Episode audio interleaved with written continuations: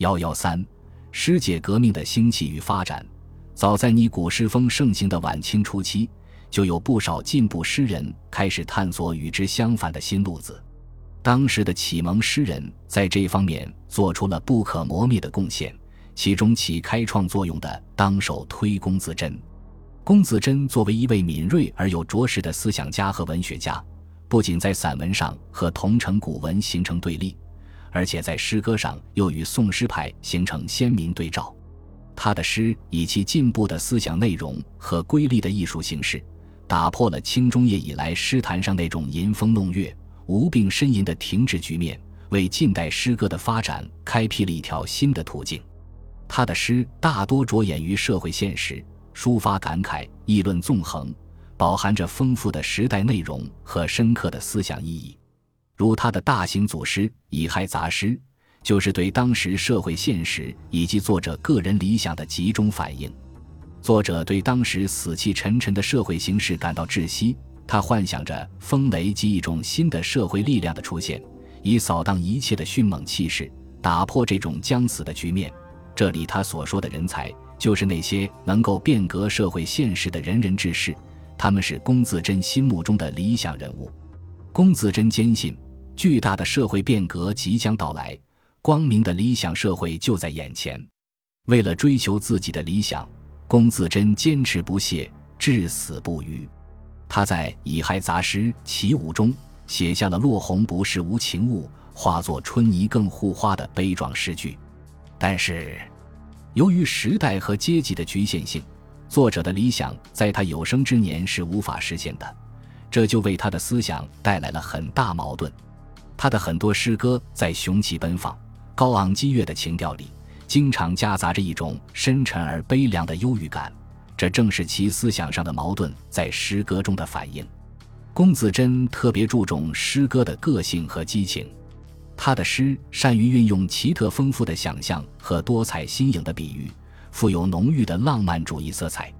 他能够摆脱传统格律的束缚，自觉运用古典诗歌的多种形式。使自己的诗歌形式富于变化、灵活多样。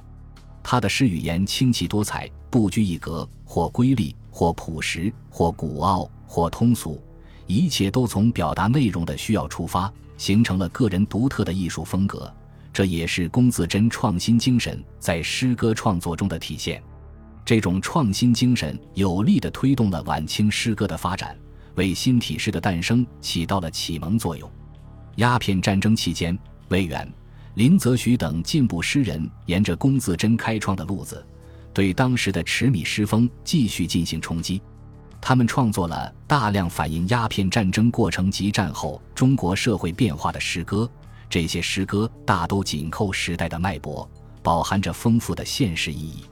如魏源的《环海》十章，歌颂了三元里人民抗击侵略者的英勇斗争。痛斥了统治阶级卖国投敌的丑恶行径。林则徐复述登城口战士家人中的苟利国家生死以，其因祸伏笔趋之，更是广为传颂的名言佳句，充分表现了林则徐作为一位爱国主义政治家崇高的品格和旷达的胸怀。其他如张维平、张继亮、姚燮、朱祁、贝清桥等，都是此期的著名诗人。他们所写的战争史诗在当时都产生了一定的影响。真正在艺术上对传统诗坛发起冲击的是诗界革命运动和新体诗的创作。诗界革命和文体革命的背景一样，都是为了适应资产阶级改良运动的需要，对旧的文学形式提出革新的要求。诗界革命的口号是一八九九年由梁启超正式提出的，在这面旗帜下。聚集着像康有为、谭嗣同、黄遵宪、夏曾佑、蒋志友、邱逢甲等一大批进步诗人，形成了轰轰烈烈的诗歌革命运动。这次运动的根本宗旨集中体现在梁启超的诗歌理论中。梁启超本人的诗歌创作远不及其散文创作的成就大，他对诗歌的贡献主要表现在理论建设上。他提出了“诗界革命”的口号。为晚清诗歌的发展指明了方向。他认为，诗歌创作必须适应近代社会发展的需要，必须反映新的时代内容。传统诗歌之所以日趋衰落，就在于它已无力承担这一历史使命，这就要求诗人摆脱传统的束缚，勇于探索新的创作道路。他在《夏威夷游记》中强调指出：“指那非有世界革命，则时运带将绝。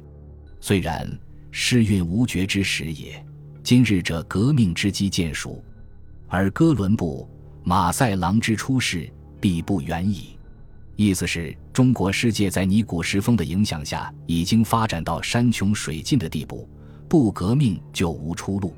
然而，世界革命的时机已经成熟，中国世界的哥伦布、马赛郎式的革命人物必会应运而生。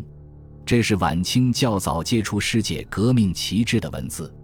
所谓世界革命，是提倡用反映新的时代特点和时代精神的新诗歌取代旧诗歌。新诗歌的特点何在？梁启超指出：第一要新意境，第二要新语句，而又需以古人之风格入之，然后成其为诗。他所说的新意境、新语句，指的是西方的新文化；以古人之风格入之，是指对旧诗歌在形式上、风格上的一定保留，反映了世界革命不彻底的一面。世界革命实质上是要在旧的诗歌形式中注入全新的内容。就是要在保留传统诗歌风格的基础上，勇于吸取西方文化中的优秀素养，打破中国传统诗歌的封闭系统，使中国诗歌面向西方、面向世界。这一方向是和资产阶级改良派所追求的个性自由相一致的。在世界革命的创作实践中，成就最大的是黄遵宪。黄遵宪，字公度，广东嘉应州人。有《人境庐诗草》《日本杂事诗》等著作。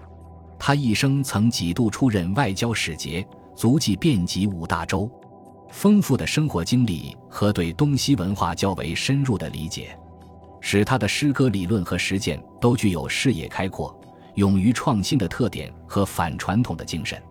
黄遵宪有着远大的政治抱负，曾参与康梁变法，努力向西方寻求真理。企图改革腐朽的内政，挽救民族危机，是资产阶级改良派的积极活动家，也是一个忠实的爱国者。他并不甘心于以诗人自命，而是想以诗歌为工具去宣传他的政治主张。这就决定了他的诗歌必然具有坚实的现实主义基础。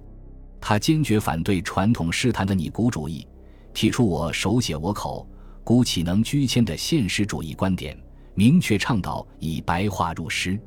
在表现方法上，他主张既要继承古人优良的艺术传统，又要力求创新，要在吸取古人精华的基础上，创作出具有自己独特风格的作品来。这充分体现了黄遵宪对传统诗歌的变革精神，反映甲午战争前后四十年的历史风云，歌颂中国人民的反帝爱国热情。是黄遵宪诗歌中光辉照人的部分，也是他诗歌创作的主旋律。他的诗歌组合起来，可称得上一部长篇诗史，如《悲平壤》《东沟行》《哀旅顺》《台湾行》等一组诗，相当深刻地反映了甲午战争的全过程。《上黄鹤楼》《书愤》《冯将军歌》等诗，强烈谴责了甲午战败后清政府的卖国行径，热情歌颂了抗敌将士的英雄事迹。表现出诗人浓郁的反帝爱国热情。黄遵宪的诗中还有大量描写西方新事物、新思想的内容，读来令人耳目一新。有名的《金离别》四首，写传统的游子思妇题材，而以火车、轮船、电报、照相片、东西半球昼夜相反的现象构成离别相思的情景，别开生面，独具韵味，确实给诗界带来了新气息。黄遵宪晚年的诗歌理论和创作又有了新的发展，他提出了一种新体诗，名曰杂歌谣。这种诗歌注重吸取民间歌谣的特点，篇幅长短不一，字数多少不等，句式富于变化，风格丰富多样，内容上要求气势急而就进士。这种新体式的出现和盛行，使诗界革命又进入了一个新境界。在诗界革命运动中，谭嗣同、康有为等人的诗歌创作也很有成就。谭嗣同是一位杰出的资产阶级启蒙思想家，同时又是一位诗人，是诗界革命运动的倡导者之一。他的诗中也有不少反映当时重大历史事件、抒发爱国热情之作，如甲午战败后，他写下了《杂感》一章，发出了“四万万人齐下泪，天涯何处是神州”的慨叹，反映了作者对国运将近的忧虑和悲愤，代表着当时中国人民的共同心声，具有深刻的时代内容和强烈的艺术感染力。戊戌变法失败后。谭嗣同为维新事业献出了宝贵的生命，但他那顽强不屈的精神并没有消亡。他在《狱中题壁》中所写的“我自横刀向天笑，去留肝胆两昆仑”，可谓千古绝唱，永远激励着革命者为追求真理而献身。康有为是一位很有雄心也很自负的思想家和政治家，他的诗如其人，很有气魄。如《登万里长城二首》，以壮阔的背景、恢宏的气势、纵横千里的诗笔，把长城的形象写得雄伟壮丽、庄严巍峨，同时也写出了诗人渴望成为创造世界的英雄的豪迈情怀。康有为一反明代以来的泥古诗风，直抒胸臆，独辟境界，想象丰富，文辞瑰丽，表现出一种蓬勃奋激的气势和积极进取的精神。显示出处于上升时期的资产阶级改良派的战斗风貌，诗界革命的影响是深远的，它为其后的资产阶级革命派诗的出现开辟了道路，为五四新诗的诞生创造了条件，在中国诗歌发展史上占有极其重要的地位。到了资产阶级民主革命时期，一批优秀的革命诗人沿着诗界革命开创的道路继续前进，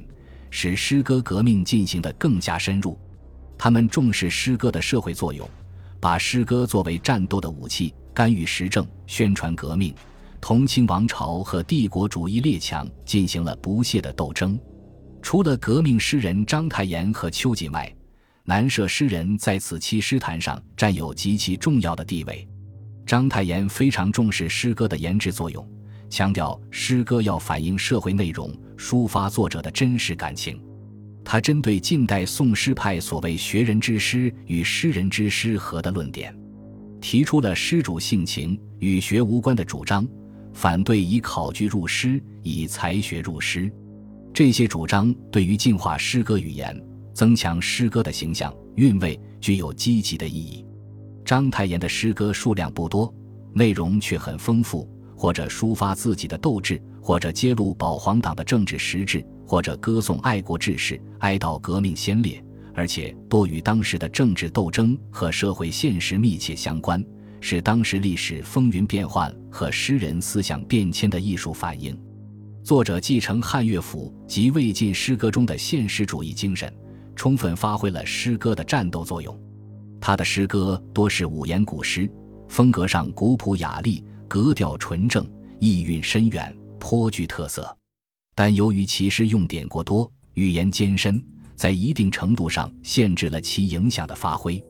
秋瑾是晚清杰出的女革命家和女诗人，字玄清，号敬雄，别属鉴湖女侠，浙江山阴人。一九零四年赴日留学，次年先后加入光复会和同盟会。一九零六年因反对日本取缔留学生而归国，在上海创办《中国女报》。提倡女权，宣传革命。一九零七年回绍兴组织光复军，准备发动武装起义，事谢被捕，英勇就义，年仅三十一岁。秋瑾自幼喜欢诗歌，投身革命后，更是旗帜鲜明的以诗歌作为战斗的武器，关心国家危亡，抒发爱国主义情感，表达顽强的革命斗志，是秋瑾诗词的中心内容。秋瑾身为女子。却生性豪放上侠，表现出强烈的叛逆精神。她早期的《剑歌》《宝刀歌》等诗就已反映出这一点。作者托物言志，通过对刀剑的赞美，寄托诗人的壮怀。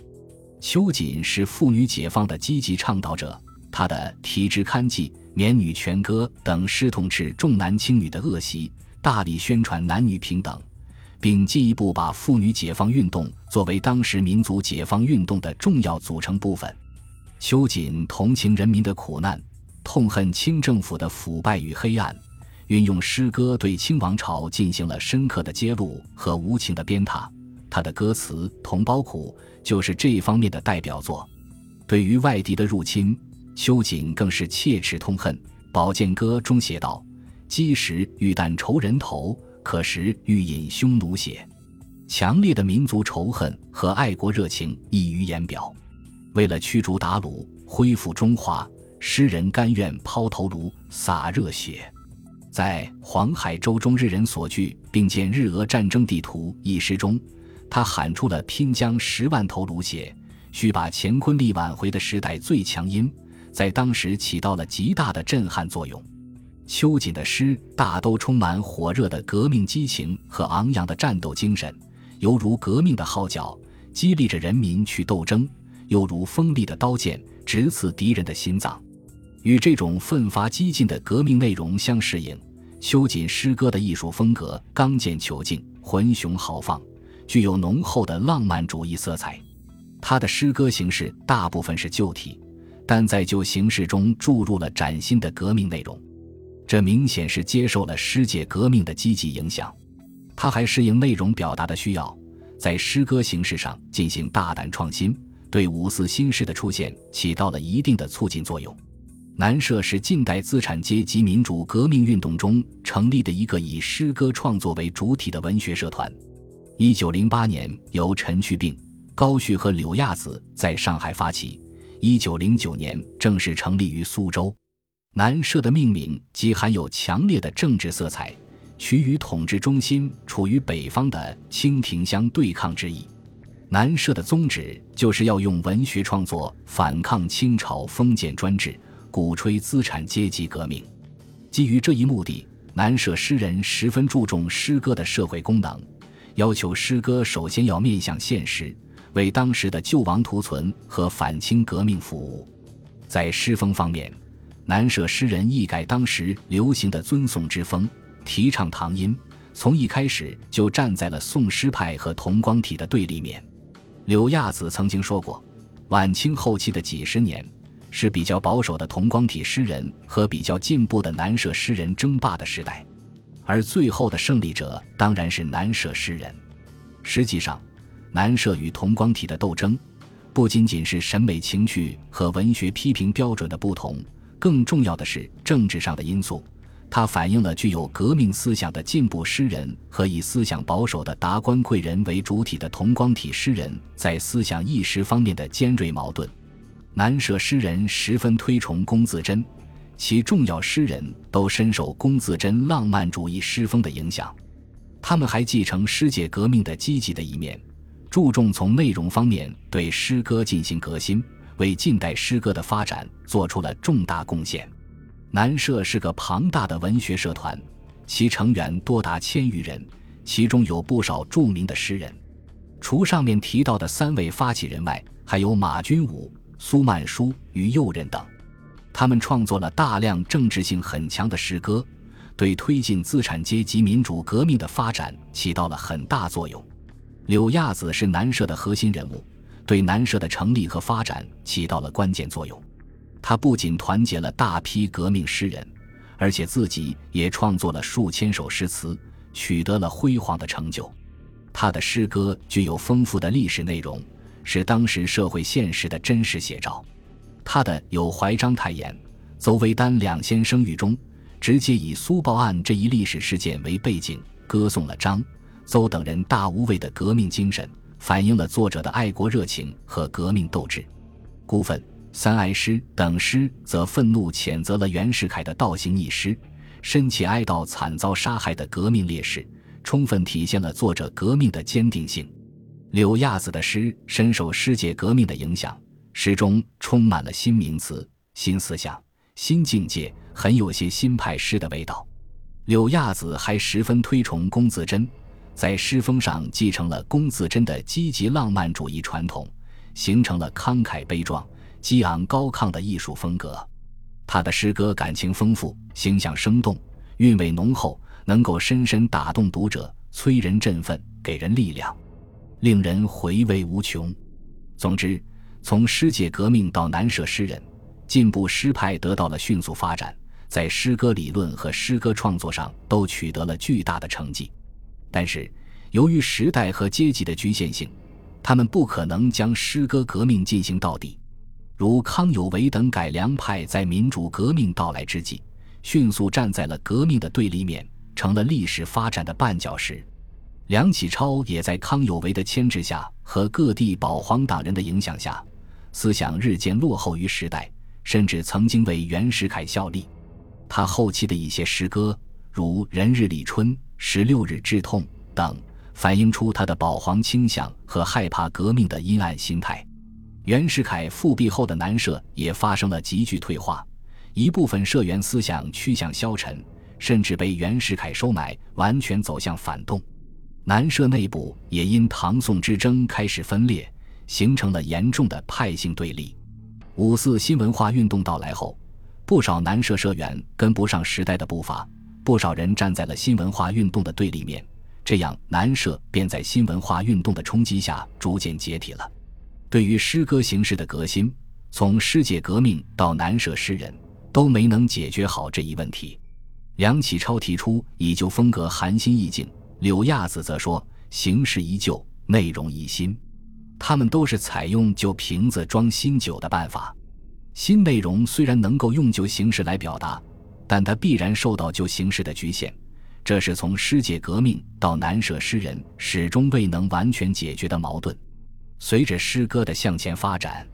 新内容必然要求有与之相适应的新形式，从而达到内容和形式的高度统一。这一问题只有到五四新诗出现以后，才能得到真正解决。本集播放完毕，感谢您的收听，喜欢请订阅加关注，主页有更多精彩内容。